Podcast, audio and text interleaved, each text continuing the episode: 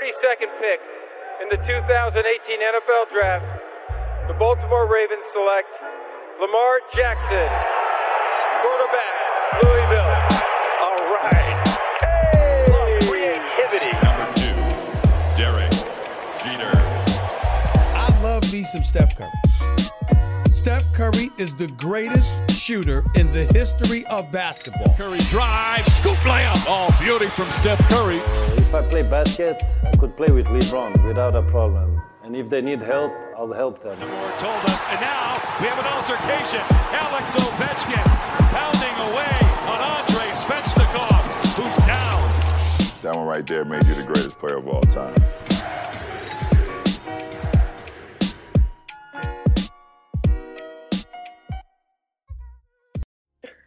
Hey, what's up guys? Bonjour à toutes, bonjour à tous. La MLS is back sur les ondes de Hype. Welcome dans votre rendez-vous hebdomadaire dédié à l'actualité, à la culture du soccer. Je suis Maxime Aubin, journaliste sportif basé aux US à New York et j'anime ce podcast aujourd'hui en l'absence de Ken Fernandez.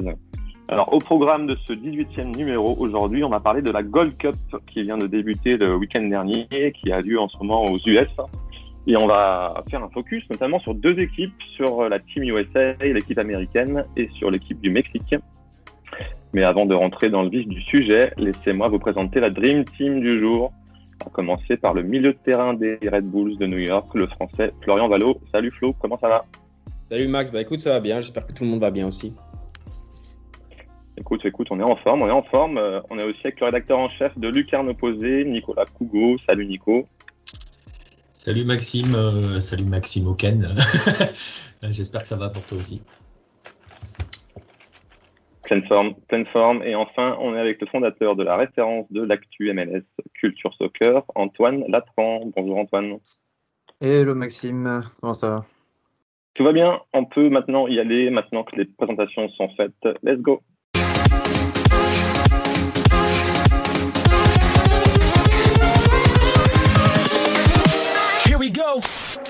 Alors avant de commencer, les amis, avant de parler de, Gold Cup, on va d'abord euh, revenir sur les matchs de MLS de la semaine dernière. Euh, Ils se sont déroulés entre mercredi et vendredi, avec ben, notamment euh, enfin une victoire pour Toronto sur, sur New England en plus, hein, quelques jours après le, licenciement du coach Chris Armas. Il y a aussi eu la victoire surprise du Chicago Fire sur, sur Orlando, avec un petit but de mon petit préféré, Robert Berich, et puis notamment aussi la victoire des Sounders qui continue ben, de, dérouler hein, en, tête de la ligue. Euh, qui veut commencer? Antoine, tu as regardé quel match et de quelle équipe tu veux nous parler?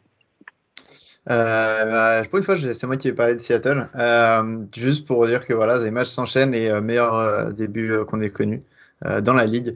Ils sont toujours invaincus.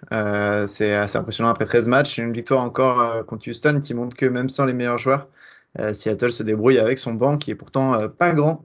Mais là, par exemple, l'exemple, c'est euh, Kellen Rowe, qui est un, vieux de la vieille en MLS, euh, qui a enchaîné les, clubs MLS un peu sur le banc, surtout ces dernières saisons, et qui a été recruté comme euh, doublure de Lodeiro. Lodeiro est blessé et Kellen Rowe a fait le match de sa vie là hier. Il a été, euh, enfin, pas contre Houston jeudi dernier, il a été élu meilleur joueur de, de ce match. Donc ça montre que voilà, il y a vraiment un, vent à Seattle assez impressionnant. Freddy Montero aussi était là, alors que normalement il n'est pas titulaire. Pareil pour Jimmy Medranda ou le jeune Danny Leiva au milieu de terrain. Donc euh, voilà, Seattle est, vraiment, malgré euh, une multitude d'absents et de blessés, on, a Lodero, hein, je parlais, mais il y a aussi euh, Jordan Morris, Jordi Delem, Nuo Tolo ou le gardien Stéphane Frey qui sont sur le banc. Et malgré ces cinq blessés, et les, gens qui sont partis à la, Gold Cup, Krishna Roldan et son frère Alex qui joue pour le Salvador, il y a toujours un, vrai vivier. Et donc c'est assez impressionnant de voir Seattle toujours aussi haut en début de saison. Et surtout Raúl Rodriguez qui en est, je crois, à son dixième but de la saison.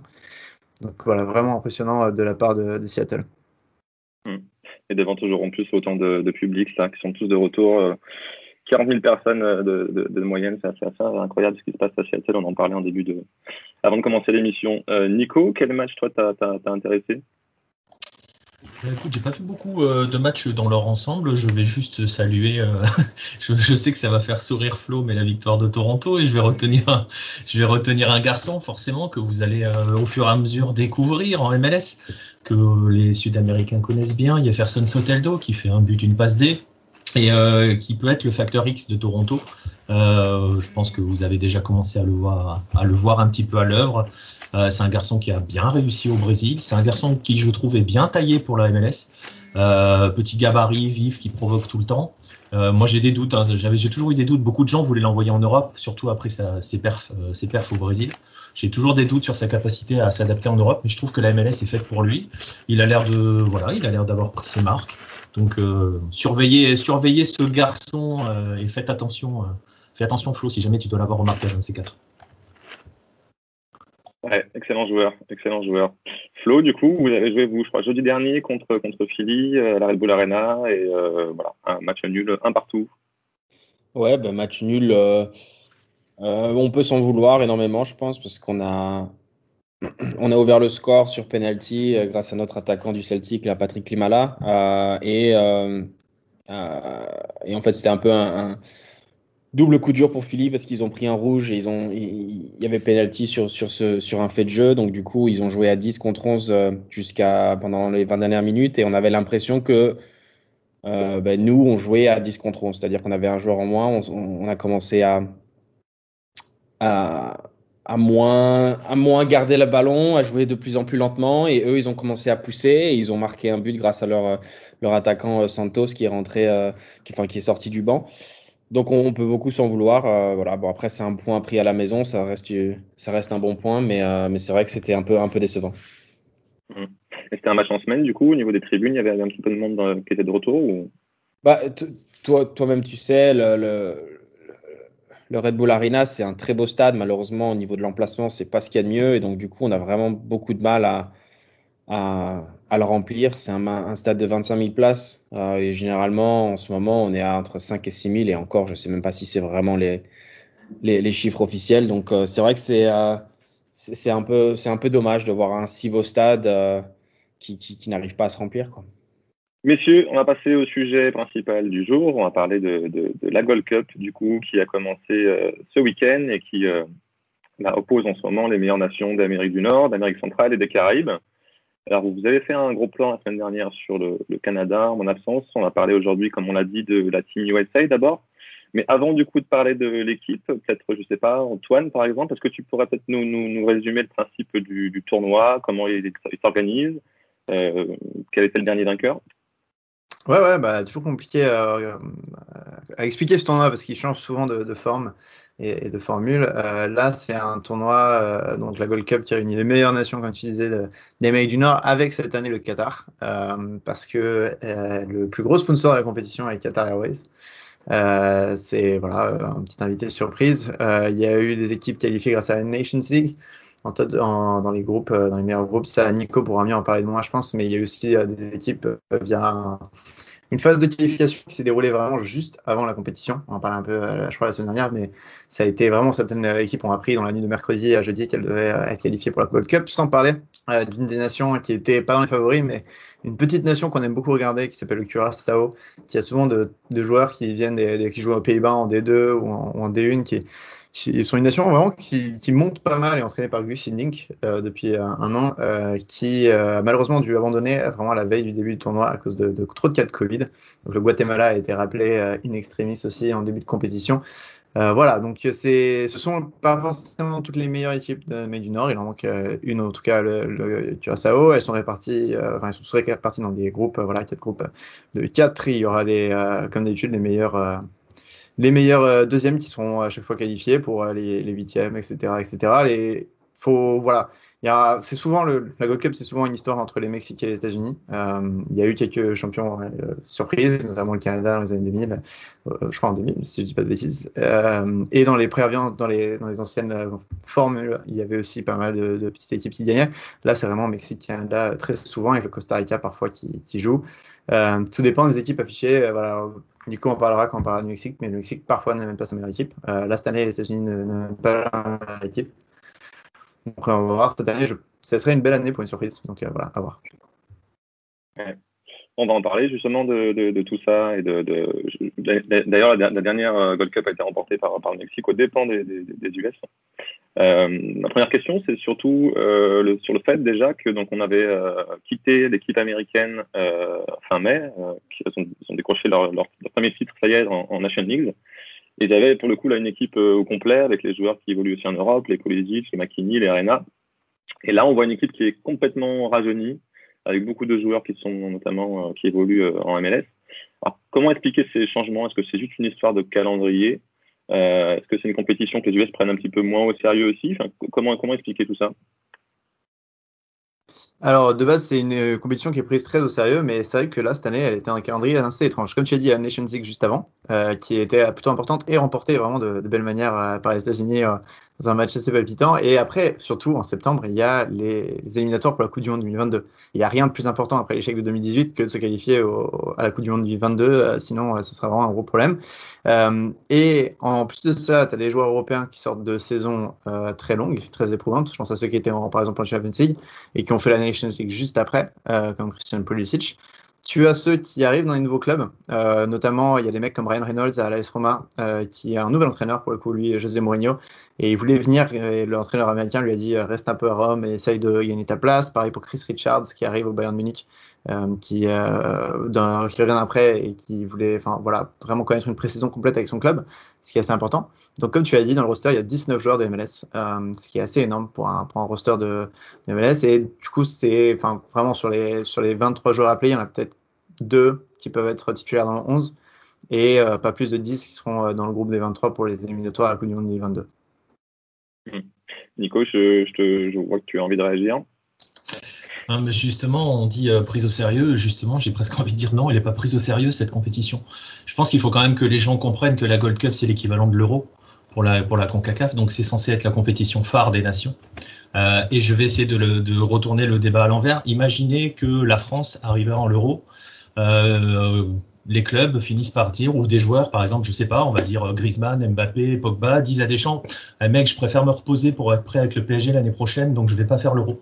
Voilà, c'est ce qui se passe aux États-Unis et pas qu'aux États-Unis, hein, puisque je suis désolé, mais les blessures euh, canadiennes, surtout celles de Jonathan David, bon bref, je, je, trouve que, tu vois, si je dois pousser un coup de gueule par rapport à la Gold Cup, je pense que on est, moi je le vois souvent avec Lucarno Posé parce qu'on s'intéresse au football qui sont hors Europe, donc euh, on entend souvent des réflexions genre c'est tiers monde, c'est des championnats machin, c'est des trucs de, de, bas niveau et tout. Le problème c'est que ces confédérations-là ne font rien pour, pour être respectées et ne se respectent pas elles-mêmes.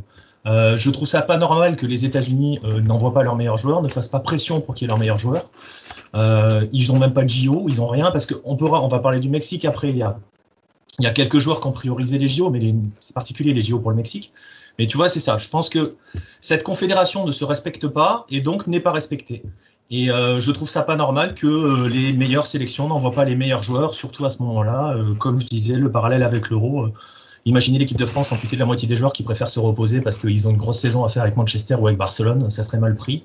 Et je trouve ça pas normal. Voilà. Donc ça, c'est mon, mon, coup de gueule par rapport à ça, par rapport à la Gold Cup. D'un point de vue de joueur, du coup, est-ce que toi, cette compétition, elle t'intéresse?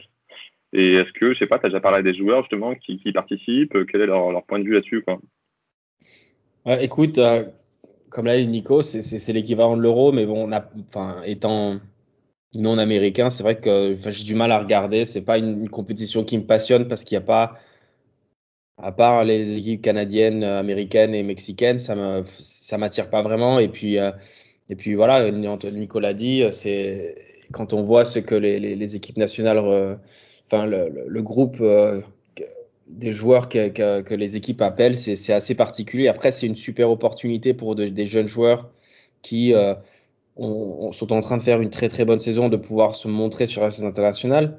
Mais après, ça reste une compétition que, euh, bien sûr, ils ont envie de gagner, mais euh, c'est vrai qu'avec l'effectif le, qu'ils ont, ça va être compliqué. C'est une équipe très très jeune. Pour avoir regardé le match contre euh, Haïti, ils n'ont pas vraiment dominé le match. C'est, il y a, beaucoup de lacunes défensives.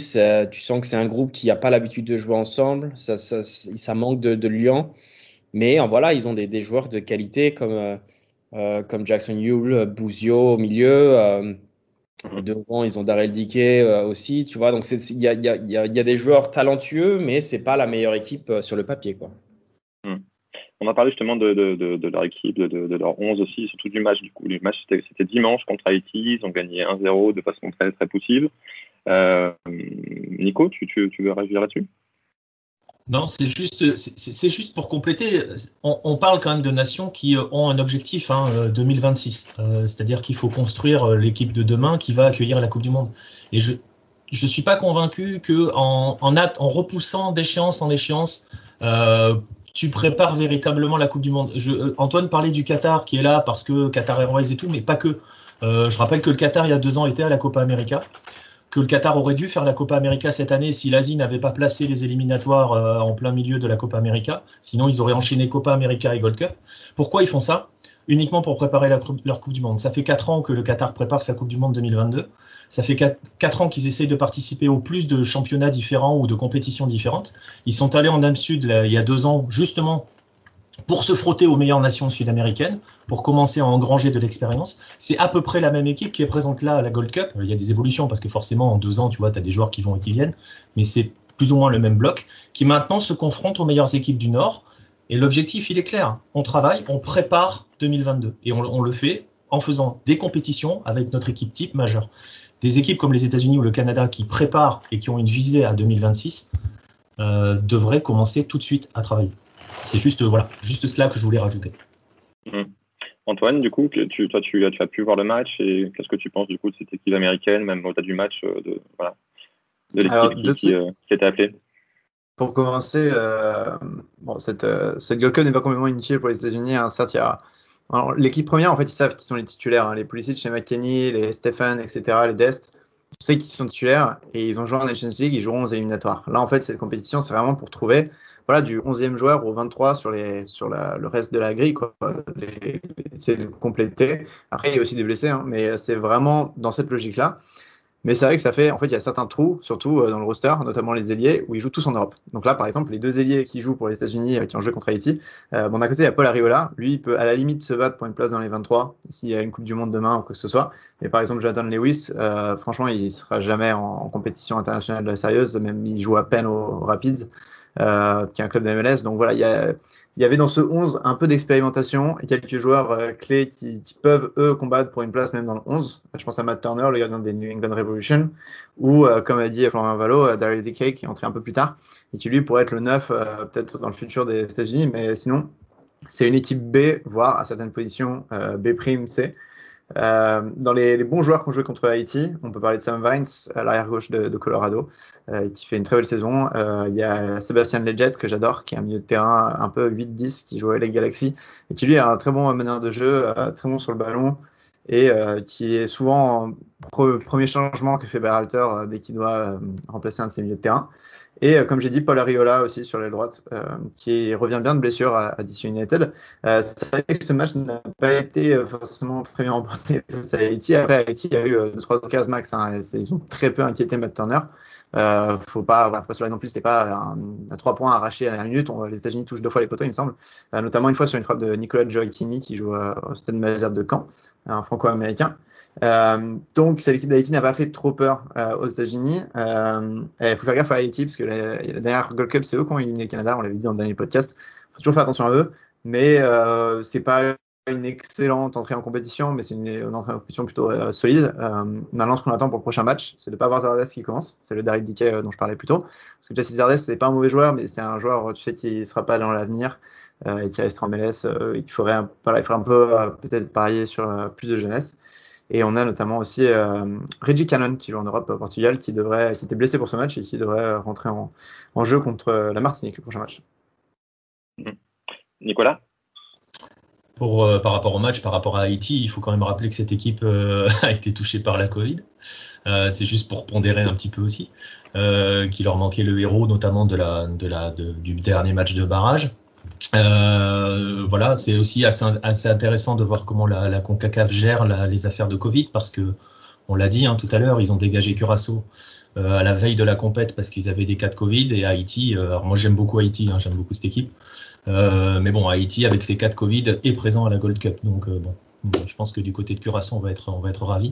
Mais euh, voilà, donc pour pondérer aussi euh, la performance, évidemment, ils n'ont pas été archi dominés normalement non, non, non, plus les États-Unis, mais c'était pas non plus un grand match de la, de, de la part de, de l'équipe américaine. Et Haïti va devrait en perturber plus d'un dans son groupe, ça c'est clair. Et si je peux rajouter juste une chose sur un des, un des joueurs pardon, qui, va, qui pourrait ne pas commencer au prochain match et qui là a commencé, c'est euh, Florian parlait de Jackson Newell, euh, qui est excellent avec San Jose Earthquakes, mais ça fait trois fois qu'il joue en tant que numéro 6 euh, pour les États-Unis. Et les États-Unis cherchent vraiment un remplaçant de Tyler Adams, qui est normalement le numéro 6 euh, sûr et assuré sur les dix prochaines années, sauf qu'il est très souvent blessé. Et donc, il cherche quelqu'un pour le remplacer dès qu'il y a une blessure. Et ça devrait être Jackson Newell, sauf que ça fait 3-4 matchs qu'il galère vraiment en sélection. Et là, il n'a pas été très bon contre Haïti non plus. Donc au prochain match, on peut s'attendre à ce que euh, John Luca Buzio, euh, dont on parlait dans une émission un peu plus, euh, je crois que c'était il y a deux semaines, la jeune pépite du Sporting Casey, pourrait lui commencer en début de match. il joue parfois en 8 en club, là il pourrait jouer en 6, ce qu'il a déjà fait. Et ça serait, enfin, le match contre la Martinique va être sympa pour les expérimentations. Après, encore une fois, c'est très dur de, de, se, de se donner des, des, des, confirmations avec des adversaires comme la Martinique, même si c'est pas, voilà, il y a quelques bons joueurs en Martinique. Euh, si euh, Jesse Zardes plante un triplé contre la Martinique, c'est pour ça qu'il sera l'attaquant de, des États-Unis. Florian Malo, une réaction? Ouais, pour revenir sur ce que disait Antoine, euh, c'est vrai qu'il se cherche un milieu de terrain. Euh, moi, j'aime beaucoup, j'ai un joueur que j'aime beaucoup, qui, on, on, parle pas beaucoup parce qu'il joue euh, il joue à Portland, il est un peu dans l'ombre de, de, Chara, mais c'est Eric Williamson qui est, vraiment un, super joueur sur le ballon, euh, techniquement et, tactiquement, il est, très très propre. Euh, puis on l'a vu quand il est rentré, il a fait du bien. Je pense que ça, ça va dépendre de, la façon dont Berhalter veut jouer, mais euh, s'il joue à 2-6, je verrais bien Bouzio Williamson ensemble avec euh, Bouzio qui arrive à se projeter un peu plus vers l'avant, même si Williamson le fait très très bien avec Portland. Euh, mais c'est vrai que cette équipe, euh, cette équipe a des joueurs qui peuvent vraiment concurrence, enfin, se, faire une place dans les 23. Euh, donc, donc voilà, c'est à voir. Il y, a, beaucoup de jeunes talents. Ils sont encadrés par, par des joueurs d'expérience avec Zardes et, et, les Jets. Mais, mais ça, ça va être intéressant de voir comment ils évoluent au fur et à mesure de la compétition. Messieurs, justement, pour terminer là-dessus et sur moi, ce qui me marque dans ce, dans ce, dans ce roster, dans cette équipe des US, c'est qu'il y a plusieurs, plusieurs tout jeunes joueurs. Vous avez parlé de Bouzio notamment. Il y a aussi, euh, il y a aussi, il y a aussi, il y a aussi Georges Bello, par exemple, 19 ans. Il y a James Sands, euh, 21 ans, d'une université SI. Mathieu Hope, euh, 20 ans, de, de, de, de Schalke. Il y, a, il y a quand même aussi une, potentiellement une belle génération qui arrive après déjà ce qui a déjà éclos, j'ai envie de dire, la génération dorée. Est-ce que c'est ces tout jeunes-là qui font leur qui vont commencer leur tout premier match en sélection, est-ce que eux aussi, selon vous, ils peuvent aller euh, très haut? On pense encore une fois notamment à Bougio, qui lui est déjà sur les tablettes des plus grands clubs et, et devrait partir rapidement en Europe. Je pense qu'à part, euh, à part Bouzio et euh, peut-être euh, Matthew Hope, qui lui est déjà en Europe, euh, les autres jeunes, je pense que cette Gold Cup, elle est pas vraiment pour eux comme George Bello, elle est plus pour s'acclimater avec le groupe. Et parce qu'on sait que pour les éliminatoires 2022, on sortira les, Européens et après des mecs qui, euh, s'il y a blessure, peuvent rentrer dans le match sans être trop, euh, mauvais et face à des grosses nations, hein, face au Costa Rica, au Mexique pendant les éliminatoires, voire pendant le Coupe du Monde, face à des grosses nations euh, au niveau mondial. Donc c'est peut-être pas le moment pour eux, euh, c'est le moment pour eux de se montrer à l'entraînement. Mais je pense que cette nouvelle génération MLS, ceux qui vont peut-être rester en MLS, qui sont vraiment très jeunes, émergeront après cette Coupe du Monde 2022. Là, franchement, l'objectif, c'est d'avoir un roster solide euh, pour 2022, pour la qualification surtout. Euh, et la jeunesse, elle est plutôt dans, ceux qui sont partis en Europe. La deuxième nation, du coup, euh, bah, favorite à sa propre succession, on commençait à en parler, c'est le Mexique, évidemment, vainqueur du tournoi l'année dernière, pardon, et qui, a mal commencé, mal commencé par un match nul à bah, 0-0 contre Trinidad et Tobago. C'était un match d'ouverture, c'était samedi, malgré 83 possessions, 83 pardon, 83% de possession de balles, 30 tirs au but. Nico, qu'est-ce qui s'est passé pour le Mexique? Tu l'as dit, ils sont parfois tombés sur un gardien dans un état de grâce et ils ont été aussi extrêmement maladroits. Ils ont été aussi peut-être un petit peu marqués par ce qui est arrivé à Chucky Lozano d'entrée de match, euh, qui fait beaucoup plus parler au Mexique, presque, qui fait presque plus parler au Mexique que euh, que la performance globale de la de la sélection, parce que aussi le groupe est largement à la portée. Le groupe. Euh, on, on, va, le pardon, groupe on va juste rappeler ce qui est, ce qui, ce qui ouais. arrive à Lozano. Du coup, dixième minute de jeu, euh, passe en profondeur, il rentre dans la surface, il est poussé clairement et nettement par le défenseur il tombe tête la première sur la, la jambe du, du gardien euh, et là, il se blesse euh, il se blesse de façon importante à la tête et au cou. Ouais, euh, apparemment voilà l'IRM qu'il a passé depuis est rassurant mais on ne sait pas encore s'il va pouvoir s'il va pouvoir revenir mais il revient pas. voilà. il revient pas à la Gold Cup. J'ai cru voir passer que Naples leur a patrié il doit passer des examens neuro jeudi au moment où on enregistre. Donc dans deux jours au moment où on enregistre. Il a l'air d'aller Euh, mais ce qui fait beaucoup parler, euh, bon, indépendamment du fait qu'il est poussé, qu'il y a peut-être quand même un petit peu faute, que ça aurait pu faire penalty. Euh, ce qui a choqué beaucoup au Mexique, c'est le fait que l'arbitre laisse jouer et que ça continue à jouer quelques instants alors que le, le joueur est complètement euh, immobile au sol, la tête ensanglantée parce que l'arcade a sauté aussi. A sauté aussi, pardon. Donc, euh, donc ça, ça a fait beaucoup, beaucoup, beaucoup parler. Il y a un gros, euh, ça fait beaucoup de débats. Euh, le président de la fédération mexicaine met un petit peu la pression sur la Concacaf en disant va falloir que vous pensiez à protéger nos joueurs. Voilà, donc on parle beaucoup de ça. Et après, si on revient sur le match, oui, bah, le Mexique a été extrêmement maladroit. Il y a quelques absents, on le sait, pour le, du côté mexicain. Il y a des blessés. Rodolfo Pizarro ou, ou, ou, Andrés Guardado, par exemple. Il y en a qui sont partis pour les JO. Hein, je pense à Memo Ochoa et surtout devant à Diego Lainez et Henry Martin, qui sont des joueurs qui auraient dû être là dans le 11 hein, euh, parce que ce sont des, éléments clés. Et euh, voilà, mais le contenu est pas si mauvais que ça. Il y a toujours ce problème avec le Mexique, mais c'est un peu le problème. Euh, bah vous l'avez vu un petit peu à Atlanta quand, quand Tata Martino était à Atlanta. C'est des équipes qui ont beaucoup de possession, mais qui parfois manquent un petit peu d'efficacité. Donc c'est un peu ce qui a pêché. Après, ils sont pas en danger parce que parce que le groupe euh, qui leur est proposé semble quand même largement à leur portée. Antoine Latran? Ouais, une petite question pour Nico. Euh, euh, voilà, je vais te poser pas mal de questions aujourd'hui, vu que le Mexique, je connais pas grand chose par rapport à ça. Euh, je sais que euh, il y avait Hercules Gomez, l'ancien, joueur de Seattle, euh, qui été en, interviewé par des journalistes de la MLS et qui disait que voilà, le poste de sélectionneur euh, mexicain, c'était le seul seul pays où il était plus euh, plus sous pression que le président. Euh, Tata Martino, il a il a peu de mal. Euh, J'ai l'impression que c'est l'équipe mexicaine. Est-ce que il est sous pression si ce tournoi se passe mal, ou est-ce que la Gold Cup, on s'en fout tellement que finalement il y a, y a peu de répercussions? Bah, je vais te dire, s'ils se font exploser avant la finale, euh, voilà, ça va pas le faire. Euh, on s'attend tous à ce que le Mexique aille en finale. Donc euh, voilà, est-ce qu'il est sous pression? Il est toujours sous pression. Euh, il l'est d'autant plus qu'il n'est pas mexicain, il faut aussi le dire. Un sélectionneur étranger au Mexique est toujours sous pression. Il est encore plus après certains choix comme celui, euh, par exemple, de titulariser et de d'appeler en fait de, le naturaliser Funes Mori, qui est argentin lui aussi, à 30 ans. Et donc tout le monde au pays dit mais attends, on a des on a des jeunes mexicains qui peuvent jouer avant-centre. Pourquoi tu vas nous chercher un trentenaire argentin? Donc ça, ça a été aussi beaucoup discuté. Donc ça, plus ça, plus ça, plus le fait que c'est le Mexique et que le Mexique, euh, même avec une équipe Z, doit gagner la Gold Cup parce que ils ont toujours, ils pensent toujours qu'ils ont des années-lumière d'avance.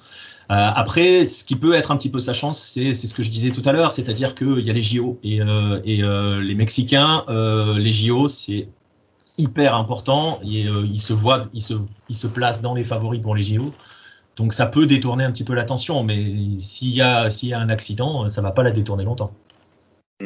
Pas oublier aussi la défaite aussi en Ligue des Nations, en finale contre, contre les US, qui a fait, qui a fait aussi euh, sacrément, sacrément tâche. Ouais.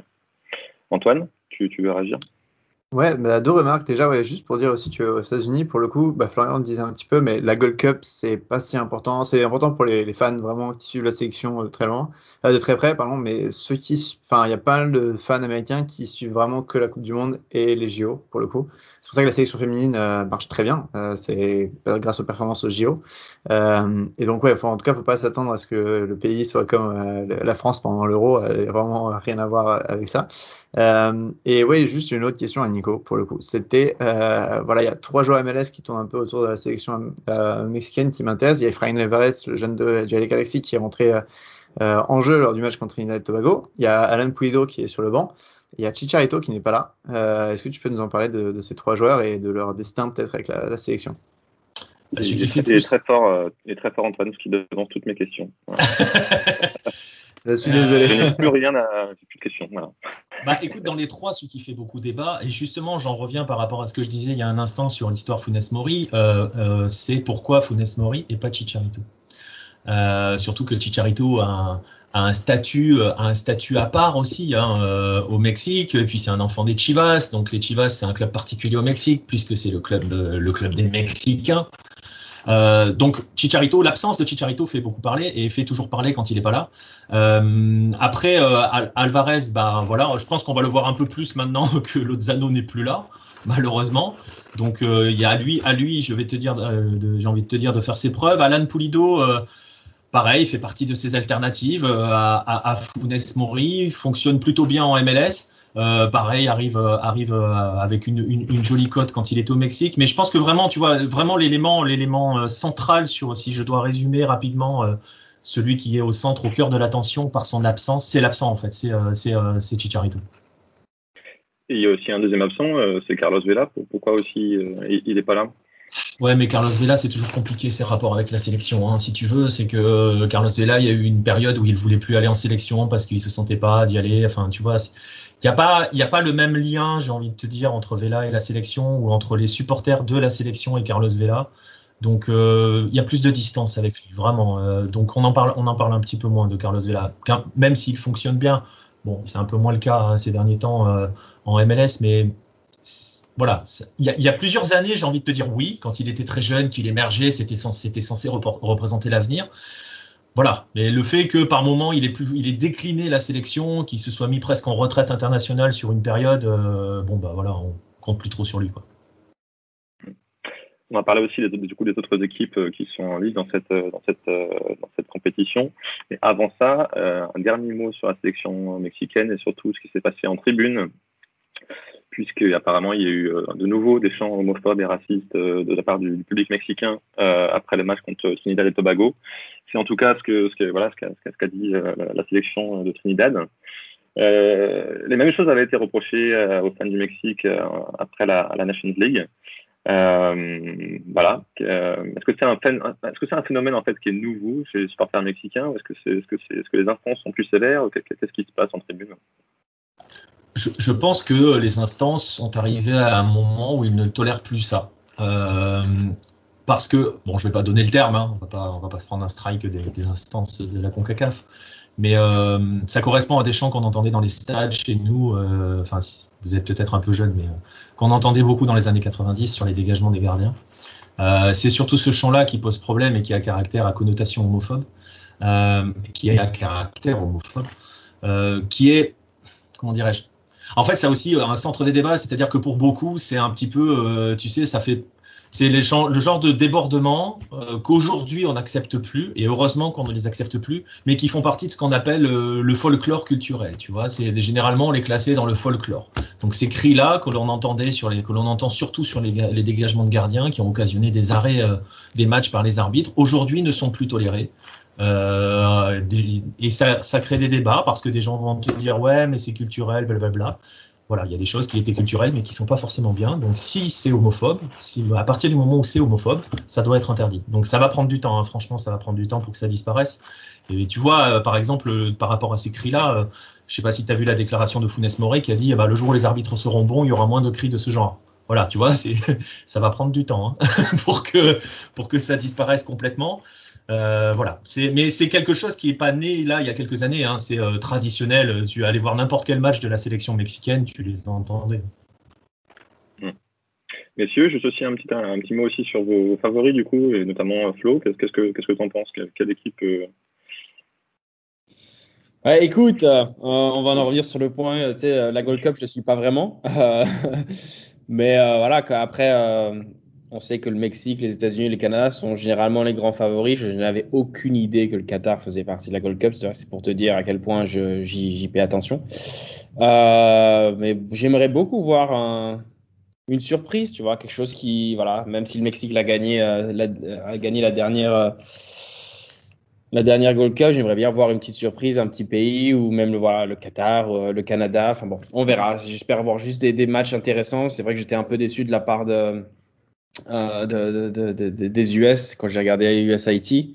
Euh, j'avais suivi euh, l'épopée d'Haïti il, y a quelques années parce que j'avais mon, ancien préparateur physique de, centre de formation s'occupait d'Haïti et puis j'avais ben, mon, coéquipier d'Éric Etienne qui, qui faisait partie également de la sélection et qui ils avaient fait un super match contre le Costa Rica, ils avaient fini troisième de la Gold Cup. mais c'est vrai que bon voilà, je, je, suis plus les, les, joueurs avec lesquels j'ai joué qu'une nation en particulier. Antoine, euh, tu as parlé tout à l'heure des potentiels aussi surprises. Tu as parlé de la petite équipe du Curaçao, qui est quand même des, des, bons, des bons joueurs. Du Costa Rica aussi. Qu'est-ce que tu que en penses? Quelle équipe pourrait créer la surprise? Ouais, bah déjà, Curaçao, c'est vraiment dommage. Hein. La, leur disqualification, parce qu'en 2019, ils avaient fait euh, très bonne figure. Euh, ils avaient perdu en quart 1-0 face aux États-Unis, mais ça reste une des belles surprises. Et, là, c'est vraiment bête pas d'avoir. Il y a notamment le gardien de Columbus, et le Room, qui s'était fait recruter après cette Gold Cup plutôt réussi. de, bon, forcément, États-Unis-Mexique sont les plus gros favoris. Après, ce serait la bonne idée pour une surprise du côté, par exemple, du Canada, vu l'effectif un peu moyen des États-Unis et après, les autres équipes, malheureusement, elles sont, j'ai l'impression, Nico les, connaît mieux que moi, mais j'ai l'impression qu'elles sont un peu dans un temps mort. On a le Costa Rica qui a une nouvelle génération qui n'arrive pas vraiment. Euh, là, je regarde un peu le reste. Euh, ouais, tout ce qui est Jamaïque, euh, Trinidad et Tobago, Honduras. De temps en temps, c'est bon, de temps en temps, c'est pas bon. C'est plutôt les, montagnes russes. le Qatar, c'est un peu la surprise aussi, parce que je connais pas du tout. Mais ce serait très, ça serait amusant qu'ils arrivent un peu loin. si je devais choisir un petit pousset, ce serait le, le El Salvador. Euh, parce qu'il y a deux trois joueurs de MLS là-bas, Eric Zavaleta de Toronto et, et comme j'en parlais un petit peu euh, plus tôt, Alex Roldan, le frère de Christian, qui a fait une belle saison à Seattle et qui a, marqué un but euh, lors de leur première victoire 2-0. Mais c'est vraiment un tout petit poussé, hein, le Salvador. ils sont, sont pas souvent qualifiés, donc je mettrais bien une petite pièce dessus pour la surprise du chef. Mais sinon, euh, autre chose que des demi-finales euh, Costa Rica, États-Unis, Mexique, Canada, ça serait une surprise. Et euh, à voir après, parce que le Canada, euh, s'ils battent les États-Unis lors du dernier match de groupe, ce qui est pas forcément impossible, euh, ils pourraient éviter le Mexique, je pense, avant la finale, et, ça serait euh, une très bonne chose pour eux. Nicolas Kogo, pour terminer, est-ce que, est-ce El, Tri va aller jusqu'au bout? Ah, bonne question. Euh, oui, je pense. Euh, je pense qu'ils n'ont pas une grande, enfin, pas une grande concurrence. Non, c'est pas vrai. Je pense qu'ils ont, euh, c'est pour moi eux les favoris, surtout par rapport à tout ce qu'on a dit par rapport aux États-Unis. Mais il y a quand même, moi, il y a pas mal d'équipes que j'attends avec attention. Il y a le, franchement le groupe du Qatar avec Panama et Honduras, euh, c'est peut-être mon groupe chouchou parce que j'aime bien ce que fait Panama depuis plusieurs années. Euh, ils ont fini par la digérer cette qualification à la Coupe du Monde 2018. Il y a eu un trou derrière parce que bah forcément hein, il faut digérer la chose. Mais là il y a Thomas Christiansen qui est à la tête de la sélection et euh, on commence à voir des choses intéressantes. Pareil du côté du Honduras où c'est l'ancien sélectionneur des, des U20 uruguayens qui est à la tête. Et puis, et puis vous allez voir le Qatar. le Qatar à la Copa América a été loin d'être ridicule en 2019. Euh, je rappelle que c'est juste le champion d'Asie. Donc euh, ça permet de poser un petit peu le, le, le contexte. Et puis après, euh, je pense que ça peut être l'année, ça aurait pu être l'année du Costa Rica euh, par rapport à tous les effectifs dont on parle. Le problème c'est que le Costa Rica arrive avec un nouveau sélectionneur qui a été nommé genre à trois jours de la Copa, de la, de la Gold Cup. Donc euh, c'est un peu difficile de voir ce qu'il va faire, vers où ils vont aller. Et je sais pas, je, je, suis un peu plus mitigé sur le Canada par rapport à ce qu'on a vu au premier match. Je trouve qu'il y a quand même, c'est quand même très très fébrile derrière. Et on sait que pour gagner ce genre de compétition, quand ça va commencer à serrer et que, que ça va se jouer entre guillemets au détail, pour l'instant, euh, ça me semble un peu fébrile. Mais oui, il peut y avoir quelques surprises et je mettrais bien une pièce sur Panama, Honduras, Qatar. L'un des trois, l'un des trois, l'un deux des trois parce qu'il y en a un qui va sauter. Je vais regarder, je vais regarder le match Qatar-Honduras avec euh, avec euh, bien bien en détail comme ça on pourra expliquer ça la semaine prochaine et on pourra avoir de, nouveaux, euh, une nouvelle perspective, des nouveaux des nouvelles nations qui peuvent gagner quoi, le, tournoi. Quoi. Mmh. On décortiquera. Euh, il y a aussi, pour terminer, aussi un dernier mot sur cette Gold Cup, sur deux équipes aussi qui participent, qui sont deux départements d'outre-mer euh, français. C'est la Guadeloupe et la Martinique. Et je crois que pour les deux équipes, ils sont composés euh, de joueurs amateurs et de joueurs professionnels qui évoluent dans des, divisions qui sont, qui sont inférieures. Est-ce que, est que peut-être, Antoine, tu peux nous dire un mot là-dessus Ouais, ouais, c'est euh, la Martinique avait fait euh, plutôt des bonnes prestations, il me semble, en 2019, si je dis pas de bêtises. Euh, et malheureusement, ils n'ont pas Jordi Delem, euh, qu'on avait eu dans ce podcast il y a longtemps, qui est blessé. Euh, et c'est un peu le, pas le capitaine, mais c'est un, joueur assez clé de cette équipe. On avait aussi, avec la Martinique, c'était marrant de, de, le revoir parce qu'il a joué contre le, le Canada et c'est lui qui a marqué le premier but, Emmanuel Rivière. Euh, je me souviens que, enfin, Monaco surtout, euh, et puis après il était parti à Newcastle. Euh, il y a déjà quelques années, mais voilà, dans les, il y a quelques joueurs comme ça qui sont marrants, on les retrouve. Euh, Kevin Fortuné, pareil. et du côt de la Guadeloupe, j'avoue que c'est une équipe que je connais un peu moins bien. Mais il me semblait qu'ils avaient. non, en fait, je, ouais, non, le pardon, je connais moins bien. Je me suis trompé entre les deux, je pense. Mais c'est marrant de les voir parce que c'est des clubs qui sont même pas affiliés à la FIFA euh, et qui ont le droit de participer à Gold Cup, mais pas à des éliminatoires pour la Coupe du Monde, sachant que ce sont des départements français.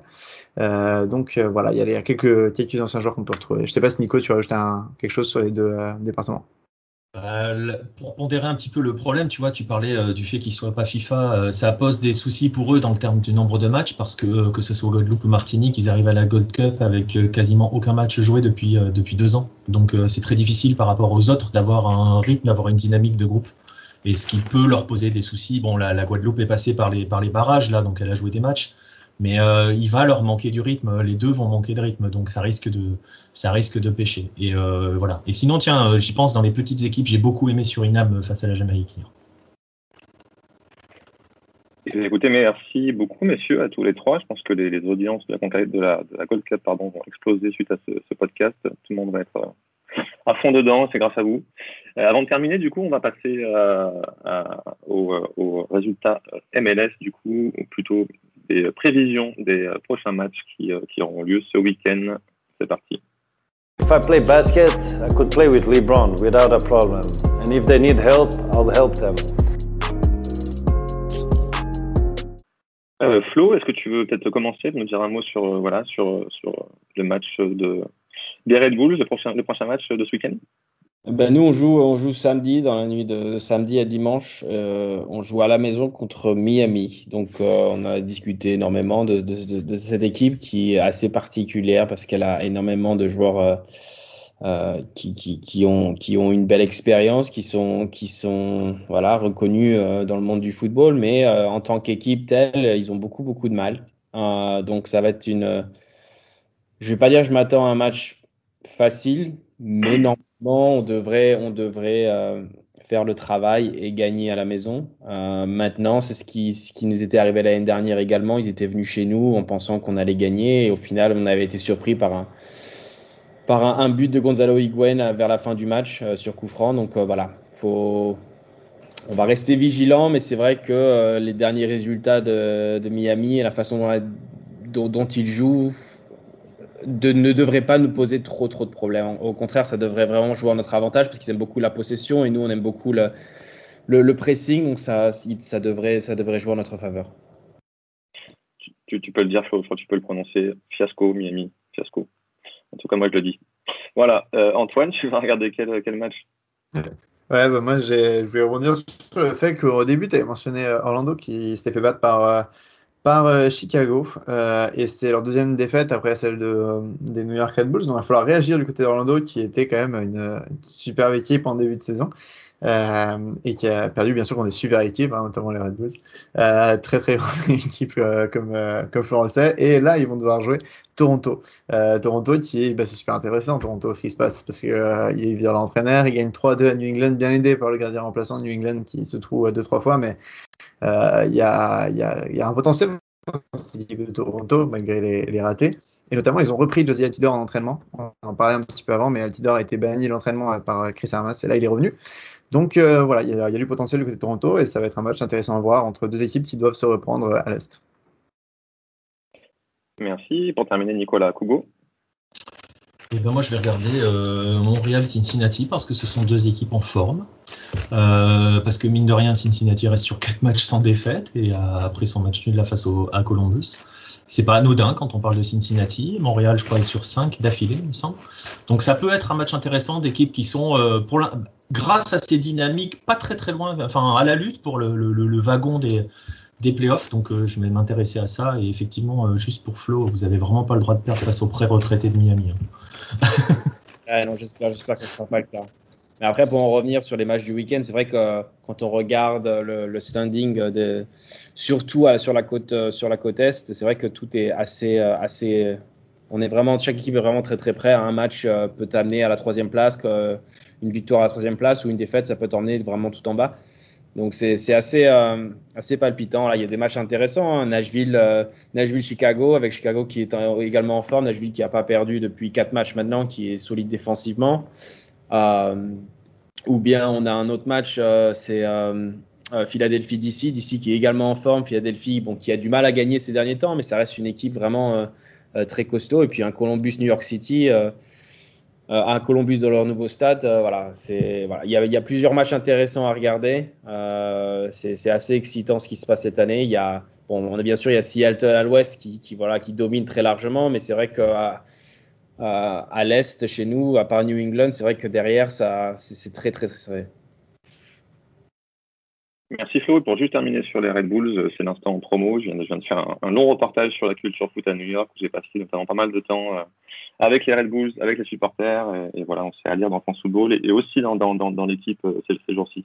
Merci beaucoup, euh, messieurs, euh, pour votre expertise. J'espère que ce podcast Hype MLS vous aura plu. En tout cas, n'hésitez pas à réagir et à prolonger les débats sur les réseaux sociaux de Hype Sport Media et à nous écouter sur toutes les bonnes plateformes, que ce soit Deezer, Spotify ou Apple Podcast. On vous donne rendez-vous la semaine prochaine pour de nouvelles aventures. Vive le foot et vive le soccer.